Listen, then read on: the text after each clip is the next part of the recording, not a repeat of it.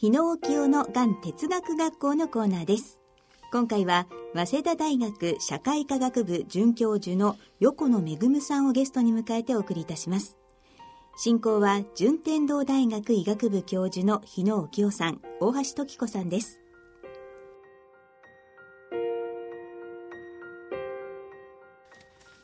大人のラジオ。日野沖夫のがん哲学学校皆さんご機嫌いかがでしょうか？大橋時子です。ここからのこの時間はがん哲学外来でおなじみの順天堂大学医学部教授日野清先生にご出演いただきがん哲学学校と題してがんなどの病をどう捉えどう向き合っていくかなどを話し合って語り合っていく番組コーナーです。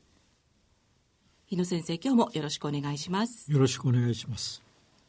さあ7月も下旬になりまして学生の皆さんは夏休みというところでしょうか。えそして夏に入りましてがん哲学学校の皆さんはえどんなことが印象に残っているんでしょうか。今日はえ田口さん観覧にいただいていますがいかがですか？そうですね。学生の方今夏休みに入られたんですよね。はい、はい、でもあの私は炎天下の中で働いております、はい、いいなって羨ましいなって。何十年前なので。はい羨ましいですね。ね毎日暑い日が続いてますもんね。ね。はい、まああの最近の出来事と言いますとなんかあの災害がすごい多かったかなそうですね、え大阪の地震で幼い命も失われましたし、え中国地方では豪雨でまた本当に多数の命が失われました。ね。はい、またあのタイの洞窟に閉じ込められた少年たちは無事救出されて、よかったですね。よかったなって思ってる方多いと思います。そしてえオウム真理教の幹部の死刑執行が、まあ、一斉に行われましてこちらはね、ね、皆さんいろいろあの、うん、20年前振り返って思われた方多かったと思います、さあ今回は早稲田大学社会科学部准教授横野めぐむさんをゲストに迎えてお送りしたいと思います。横野先生どうぞよろしくお願いいたします。よろしくお願いいたします横野先生なんですが早稲田大学大学院法学研究科のご出身で早稲田大学法学部助手社会科学部講師を経て現在早稲田大学社会科学部准教授でいらっしゃいます。ご著書には新生児医療現場の生命倫理話し合いのガイドラインをめぐってなどがあります。そしてご専門は医師法生命倫理ということで先端的な医療や医学研究に関わる法的、倫理的問題について、主に英米圏との比較研究を行っていらっしゃいます。新生児医療、小児医療などの子どもの医療や終末期医療をめぐる問題についても研究の対象としていらっしゃいます。という横野先生なんですけれども、この7月振り返っていただいていかがでしたか？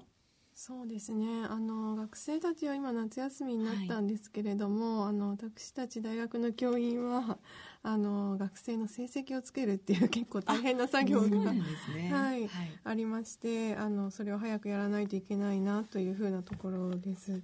あのただあのこの7月振り返ってみて、まあ、あの水害による、あの大きな被害とかがありました。あの今日はあの生命倫理についてお話をさせていただくということになっていますが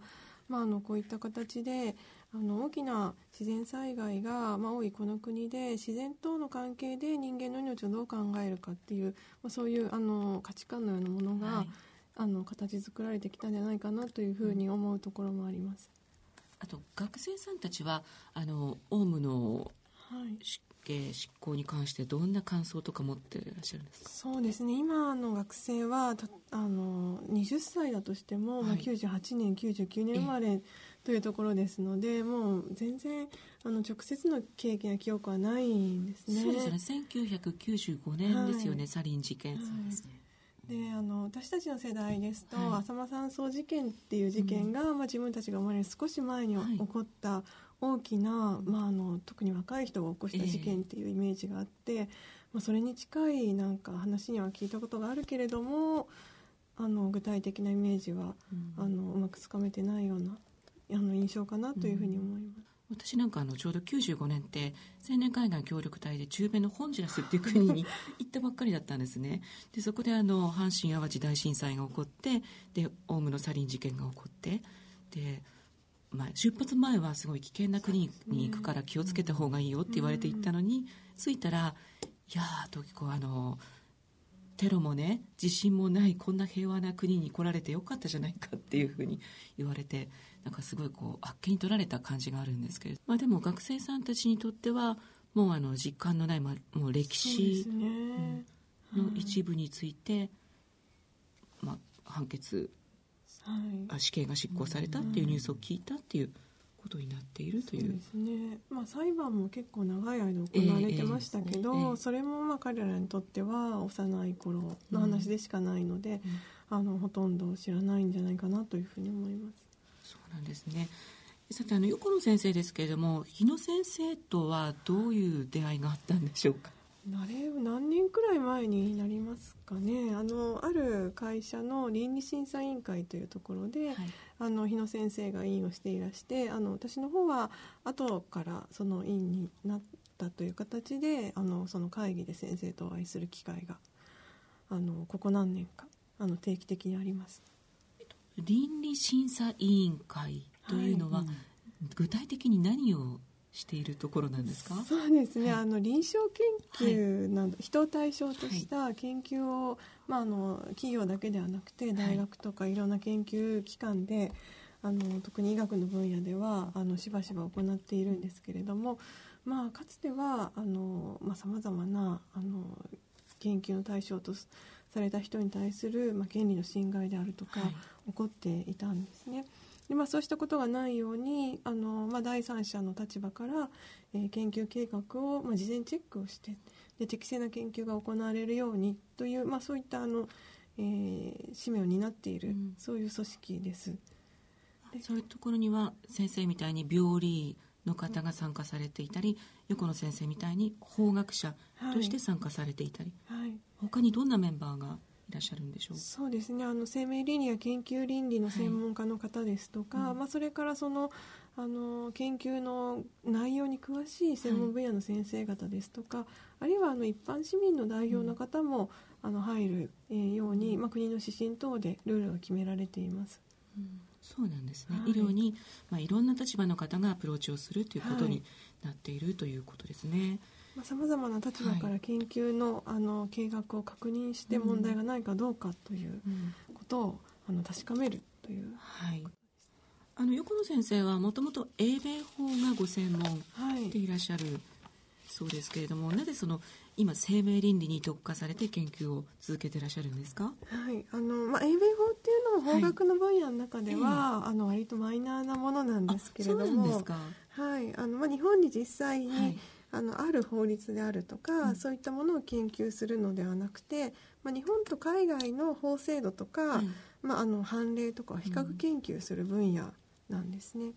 であの私はもともと家族に関する、うん、あのまあ、アメリカとかイギリスの法律を勉強したいなという思いがあってで大学院で英米法を勉強することにしたんですけれども、まあ、あの海外の裁判例なんかをいろいろ調べていくと、うん、あの当時はまだ日本では今よりももっと医療に関する裁判が少なかった時代ではい、であのそれに比べて、まあ、アメリカとかイギリスではあの終末期医療に関するものであるとか、はい、子どもの医療に関するものであるとか、まあ、個人の治療方針をどうするのかっていうことに関する問題が裁判所に持ち込まれているケースがたくさんあったということに、まあ、あの当時あの非常に驚いて、うん、あの関心を持ったのがきっかけですね。日本ではなかなかそういう医学の問題って裁判所には持ち込まれないですもんね。そうですねあの、まあ、医療過誤なんかがあった場合に、えー、まあ、事後的に損害賠償請求とか、はい、あるいはまあ刑事責任が問われるっていうことはありますけれども、はい、何かその例えば治療中止をする前に裁判所に、うん、あの訴えを起こすということは日本ではちょっと考えられないですね。あの生命倫理と言いますとまあ、今あのクローン技術ですとか代理出産、精子売買など先端医療が突きつける問題に人間はどう対処するべきかっていうのが、はい。まあ、いろんなそのテーマが多岐にわたっていると思うんですが、はい。まあ、日本とその海外生命倫理に関する捉え方って違いはありますか？そうですね。あの、まあ、一つは今お話ししたように、はい、海外では生命倫理に関わる問題が裁判所でああの争われることで、まあ、一つのその方向性がええ。ルールとして示されるっていうことが日本よりは、あの多いので、まあ、特に、あの英米の国ですね、はい。まあ、そのことであの生命倫理の分野でもルールが作られていくっていう部分があるんですね。でも日本では、まあ、そういう形でルール作りっていうのは難しいので、まあ、あの法律を作るかどうかあるいは法律を作らないのであればそれに代わる例えばガイドラインとか指針とかっていうものを作るかどうかっていうふうな形の議論になることが多いかなと思います。で法律に関してはやっぱりなかなかあのできてこないというのが現状です、日本はですよね、はい。で具体的にそのイギリスとかアメリカには、はい。まあ、日本とは全く異なる医療法制度っていうのがもう確立してるまあ、あのこの分野ははい。常にその変化を続けている分野ですので、まあただあの、まあ、そういう裁判なんかがきっかけになって、社会的にもさまざまな議論がなされて例えば最近では積極的な安楽死についても合法化を法律を作ってするという国が、あのここ数年でも増えてきています。まあだいぶ前ですけれども脳死についてはい。法律で決まりまして、はい。で臓器移植に関するこの考え方っていうのも日本では、まあはい。ある時期に確立しましたけど、はい。まあ、欧米では臓器移植に関する捉え方どうでしょうか？そうですね、あの日本であのおそらく一番社会的に時間をかけて議論をしたのが、はい。生命倫理の分野では脳死と臓器移植だと思うんですよね。あの97年に臓器移植法ができましたけれども、まあそこに至るまでまあ何十年にもわたって議論が行われていて、まあ、あのそれで、まあ、諸外国に比べれば法整備が遅れたというふうな言い方もされていますけれども、まあ、あの議論を十分にしたという意味ではあの意味がないわけではなかったというふうに思っています。でまあ、日本ではあのその当時アメリカとかでは脳死をもって人の死とすることは、まあ、当然の前提として受けられているんだっていうふうな論調が強かったですけれども、あの必ずしもそうではない面があって、実は最近アメリカなんかでも脳死判定を受けた後も治療を続けてほしいっていうふうに希望する家族と病院の側が、まあ、対立して裁判になるようなケースもあの増えてきてるっていう状況があるんですね。でまあ、脳死に関してもまた新しい議論があの出てきているんじゃないかなというふうに思っています。これ終末期医療に関する、まあ、命の捉え方、はい。はい、で議論がこれからまた続いていくんじゃないかっていう。そうですね、あの積極的安楽死なんかも含め、あのやっぱり日本で議論が停滞している間にここ5年10年くらいで、まあ、アメリカヨーロッパの国の議論は随分と様変わりしたなというふうに感じています。生命維持治療の中心に関しては、まあ、さっきおっしゃってたように、はい。まあ、欧米ではその裁判で先に決まったり。そうですね。争いになった場合には、あのそういうふうな形であの裁判所で判断される場合もありますし、まあ、ただもう70年代80年代からそういうケースが、あのいくつも出てきて、司法判断が積み重ねられて、まあ、ルールができていますし法律もできていますので、あの今まあ裁判になるっていうケースはそういうその治治療の中止なんかに関してはあの以前と比べては少ないんじゃないかなというふうに思います。でまあ、今はやっぱりあの積極的安楽死であるとか、あるいは飲食をやめることによって死を迎えるっていう選択をどういうふうにまあ位置づけるのかっていうふうな議論があの注目されてそうなんですね。はい。あの胃ろうまでしてはい。生命を維持するべきかどうかっていうようなところってことですかね。まあそうですね、はい。医療なんかについては、はい。あのそれはまあ患者の治療拒否ええ権っていうことで、本人がこまめは基本的にはその意思は尊重されるっていう形になっていると思います。でまあ、ただあの積極的安楽死を合法化している国でも、まあ、それを受けられるえー人と受けられない人が、はいまあ法律の要件を満たすか満たさないかで違ってくるわけですよね。でそういう場合に、まあ、抗議の意思も含めて絶飲食をすることで、まあ、あの死ぬっていう選択をする方が、あの最近、まあ、メディアとかでも取り上げられることが多くて、あのまあ、議論の対象になってきています。そうなんですね。まあ、あの日本ではもうもしその生命維持治療を積極的に医師が中止すれば、はい。まあ、殺人罪で告発されるということになりますよね。今は必ずしもあそうでもないんですか？はいはい。あのまあただあのどういう場合に、はい。免責法的な責任が、あの免除されるかっていうことははっきりはしていないのであのリスクを取りたくないっていう場合にはそれはできませんっていうふうな医療側の判断があるかもしれないですね。それはその患者さんの家族とのなんか合意の上で決まっていくっていうことなんですか、まあ、あの今から10年くらい前ははい。人工呼吸器を取り外したりとかっていうことで、まあ、医師や医療機関に警察の捜査が入ったりっていうようなこともあったんですけれども、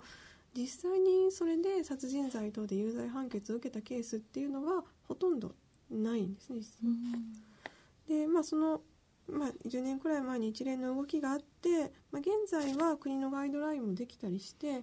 まあ、ガイドラインに従って行われた場合には、まあ、刑事責任を問われる可能性は、まあ、ほとんどないんじゃないかなというふうには言われてはいます、まあ、ただあのゼロとは言えないので、あのそこを避けたいという場合には治療中止できませんというふうな医療機関の判断もあると思います終末期の過ごし方というかいろんな選択に関してはまあ日野先生のところにもいろんな考えの方が面談にいらっしゃると思うんですけれどもそうですね。尊厳死はね、あのでも尊厳死というのはどういうコンセまあプトですか、積極的な治療をしないという。ただ尊厳死はね、もういろんなところでまあ言われていますね。そういうことを具体的に相談される患者さんとかご家族もいらっしゃいますか、まあそれはがん患者でもね、はい。死にたいという人もたくさんおるしね、自殺未遂をした人もたくさんいますからね、ただまああのがん哲学外来でそういう悩みがあっても悩みが解消することもよくありますからね。この終末期医療に関して横野先生今日一冊ご本をお持ちいただいているようなんですが、とこれはですねはい「ついの選択終末期医療を考える」という本で、昨年の年末に出された本です。あの、まあ、表紙はイラストになっていまして手に取りやすい感じだと思うんですけれどもこれあの田中美穂さんと児玉聡さんっていうあの私もあの研究を通して、あの存じ上げている方々が書かれた本で、まあ、日本とそれから他のあの諸外国との比較で、えー終末期医療に関して今現在どういう選択肢があるのかっていうことで、まあ、それからまあ個人が終末期医療に関して、まあ、自分の希望をまあどうやって反映していく、えーことができるかそのためにはどういう準備が必要かっていうようなことをさまざ、まなデータとかあの実例を盛り込んで非常に分かりやすく、あの書かれた本です。でまあ、今日本の現状における問題点なんかも書かれていますしあの、まあ、諸外国でどういう動向があるのか。あの、まあ、よくその欧米の状況は紹介されますけれども台湾であるとか韓国であるとかあの比較的近いアジアの国の話も入っていますのであの非常に参考になるんじゃないかなというふうに思います。あの私今年あのゼミの学生と一緒にこの本を読んで、あのまああのまだこういう話に慣れていないそしてまあ身近ではない学生にとっても分かりやすい内容でしたので、あのおすすめしたいと思います。もちろん患者さんもそうですし医療従事者の方にも読んでいただきたいっていう,、非常にあのデータが豊富なので、はい。あの新しいデータがたくさん入っているのでなかなかこういう本は今他にはないかなというふうに思っています。はい。えっとそのご本の中から、まあ、具体的なケースですね、はい。あの何か分かりやすいものを一つ二つご紹介いただければと思うんですが、はい、はい、そうですね。あの、まあ、個々人がどういうふうに準備をしていくかっていうことでアドバンスケアプランニングにつをどうやってあのやっていけばいいかという話であるとかあるいはまあそういう具体的な話でなくてもデスカフェという、まあ、あの企画を通して、まあ、あのなかなかやっぱりあのヨーロッパとかでもあの死について話すっていうことは医療者にとってもそれから一般の人にとっても難しいことのようなんですね。でそれでまあデスカフェっていうような気軽に、まあ、死のことを話題にできる場を作ってでそこで、まあ、死について不安なことであるとかあの自分の経験であるとかを話すっていうあのそういう取り組みが紹介されていてあの非常にあのこういったことがこれからあの日野先生のがん哲学外来の話ともあのつながっていく話かなというふうに思って興味を持ちました。はい。日野先生数年前にロンドン大学のデスカフェにも参加されましたよね。そうですね、まあ、デスカフェの創立した人と一緒にロンドン大学で講演をしたということですね。はい、あの初めてお聞きになる方もいらっしゃると思うので、デスカフェとは何なのかということを説明いただいてでしょうか、ね、あのデスカフェをやっている人に会ってでデスカフェをやっている場をね見せてもらったけどみんな明るい顔してね話していますね、まあ、死について。だからそういう意味ではそういう一つのそういうですというかね死というそういう非常に難しい問題をこのユーモアを持ってねみんなで同じテーブルで語る。というのはあのもし自分がそういう場になった時の心構えというかね、うん、そういうものの訓練をするというかね。そういう場じゃないですかね。そこに参加されているのは患者さんとかやっぱり医療従事者の方なんですか？見ると元気そうな人が多いよだか。ら死について語りたい方が。もそれもありますね、はい、若い人もおるしね、えー、いろんな人がいますね。デスカフェという名前がね、はい、非常に強烈だけども、えー、そういう難しい問題をユーモアに語るというのがね、うん、人間は大切ですね、うん、欧米のデスカフェというコンセプトは、はい、なんかそのタイトルを聞いただけだと私なんかちょっとギョッとしちゃうんですけれども、もうあの当たり前にこう語られる場がいっぱいあるみたいな感じなんですか？比較的これも、はい、あの新しい取り組みという位置づけだと思います。えー、やっぱりその、まあ、高齢化も進んできてあの自分や家族の死に備えたいけれども、まあ、どこからどういうふうに始めたらいいのかわからないであるとか、うん、まあ、自分やその家族の死に関わる経験を通じて、まあ、自分の感じたことを共有したいとか、まあ、そういうその、まあ、あの死に向けてあの話をすることによって準備もしていくための一つの機会というふうな位置づけだと思います。うん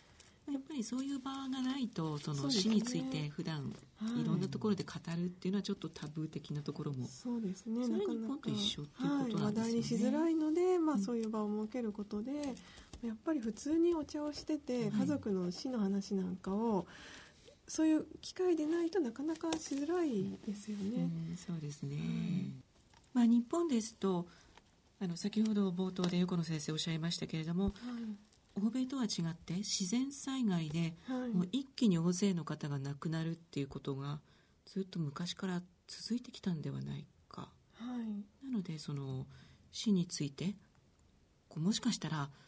考える機会っていうのが欧米に比べて多いのかなっていう気もするんですけどもどうでしょうか？そうですね。まあただ例えば今東京にいて、その、まあ、水害があって、多くの方が亡くなったっていう話を聞いてあのいろんな思いを持つと思うんですけれども、はい、やっぱりちょっと距離がどうしてもある、うん、ただやっぱりその人間の力の及ばないところで、こんなに多くの人が亡くなってしまうんだなっていうふうな思いは特にあの2011年の震災の時に多くの人が持った思いなんじゃないかなというふうにあの感じています。でそのことがやっぱりその命っていうものを自分のものにしてもそれから他人のものにしてもどう捉えるのかっていうことには少なからず影響があるんじゃないかなと思っています。その自然災害以外にも、はい、あのまあ、第二次世界大戦の時にも、はい、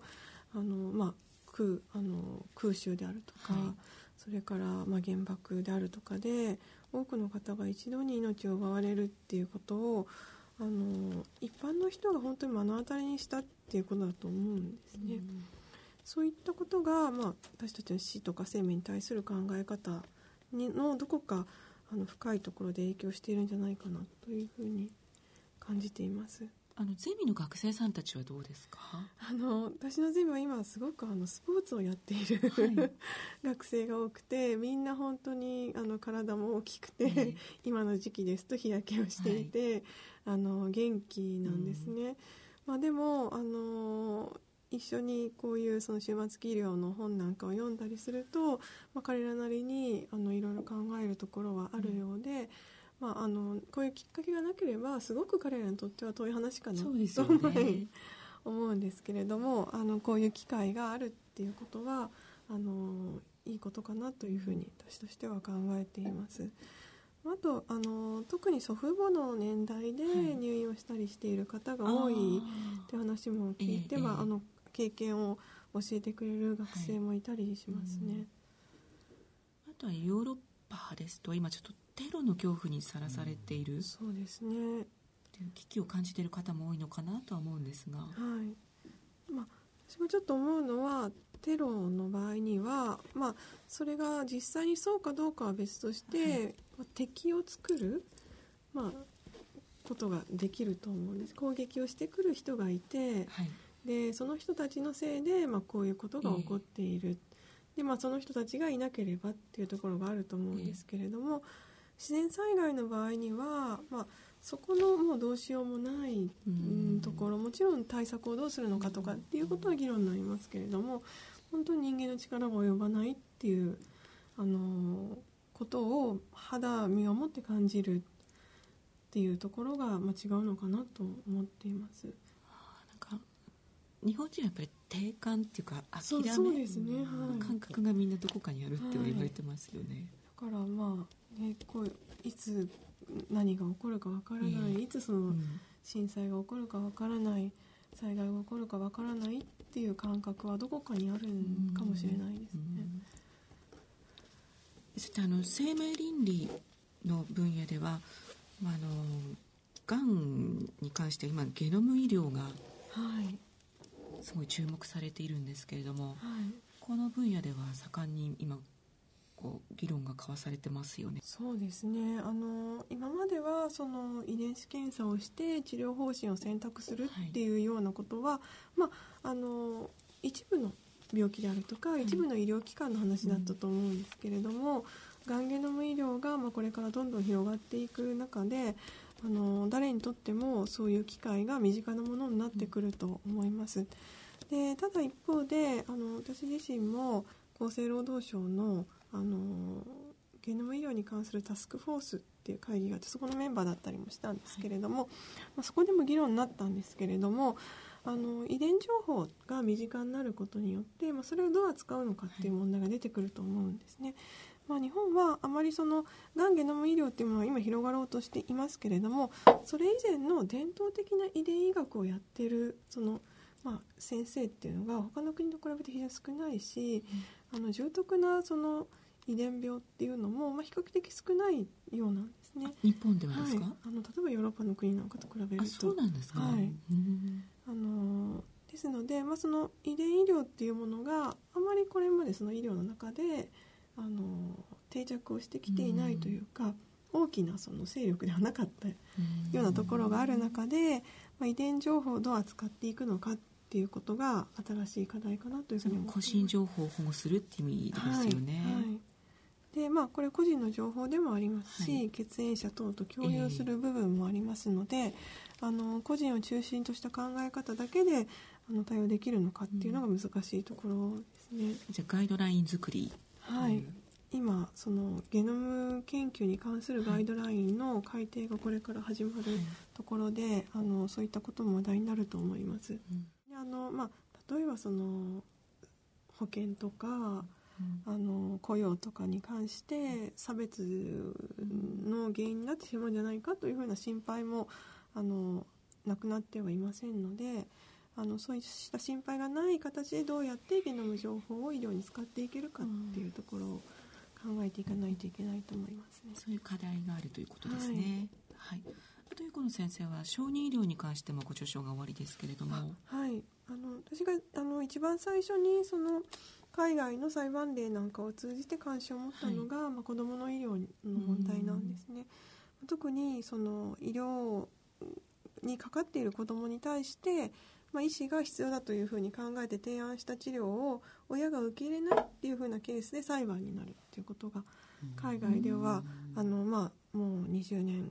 以上前からあのしばしばありましたので。それはなぜ親がそういう選択をしたくないんですか？それもあの宗教上の理由とかがある場合もありますし、はい、まあ、そういう具体的な理由がなくて、まあ、あの医療者との間で信頼関係がうまく築けなかったっていうような場合もあると思いますね。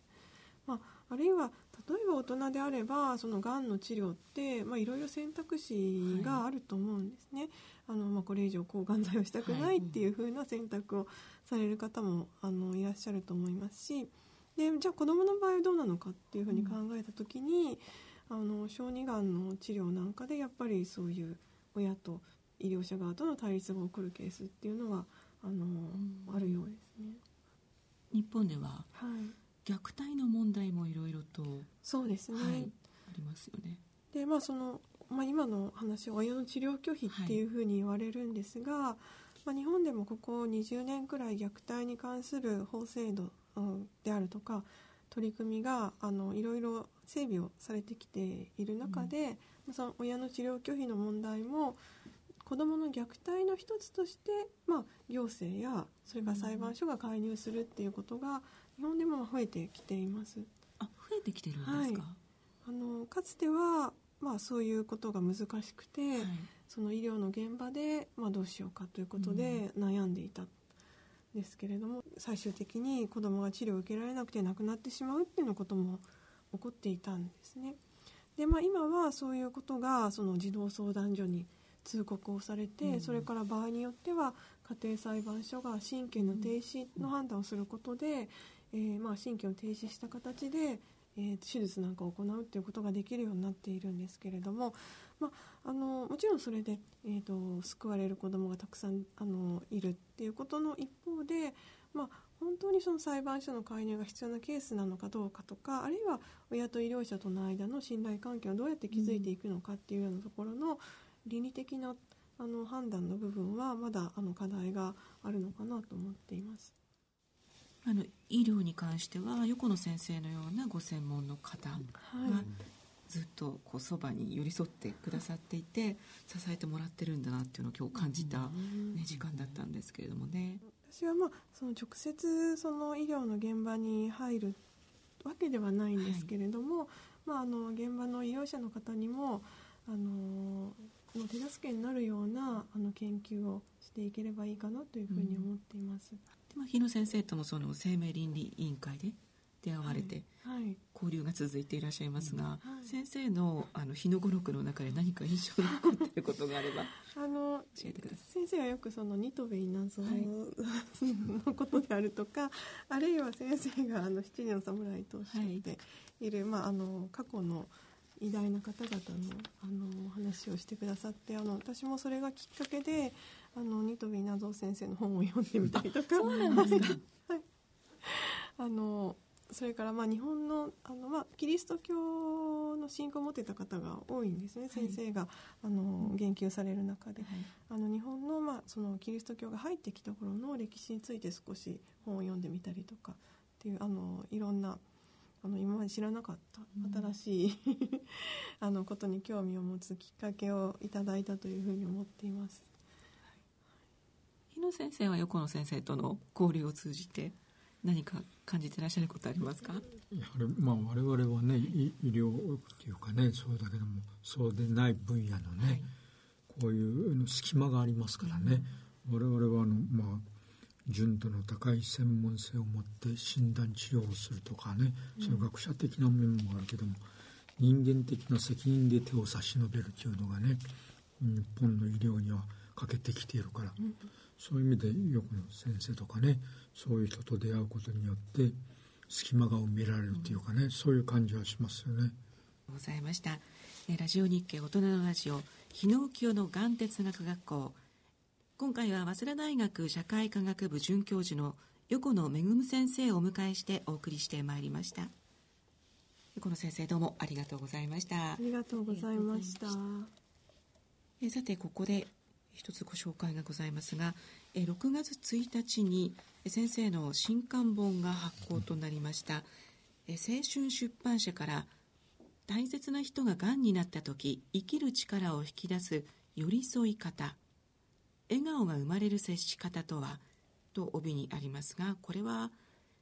患者さんの家族の方向けの本ですね、はい、いろんなあの写真も入っています。読みやすい本になっていますのでどうぞお手に取っていただければと思います。さてこの番組はポッドキャストオンデマンドでもお聞きいただけます。放送でお聞きいただけなかった箇所もお聞きいただけます。こちら番組ホームページよりアクセスしてください。そして番組をお聞きの皆様皆様もこのがん哲学学校に参加してみませんか？詳細は大人のラジオの番組ホームページをお読みいただきスタジオ観覧希望と記入してご応募ください。さあそろそろお時間となってまいりました。ここまでのお相手は私大橋時子と。日野清でした。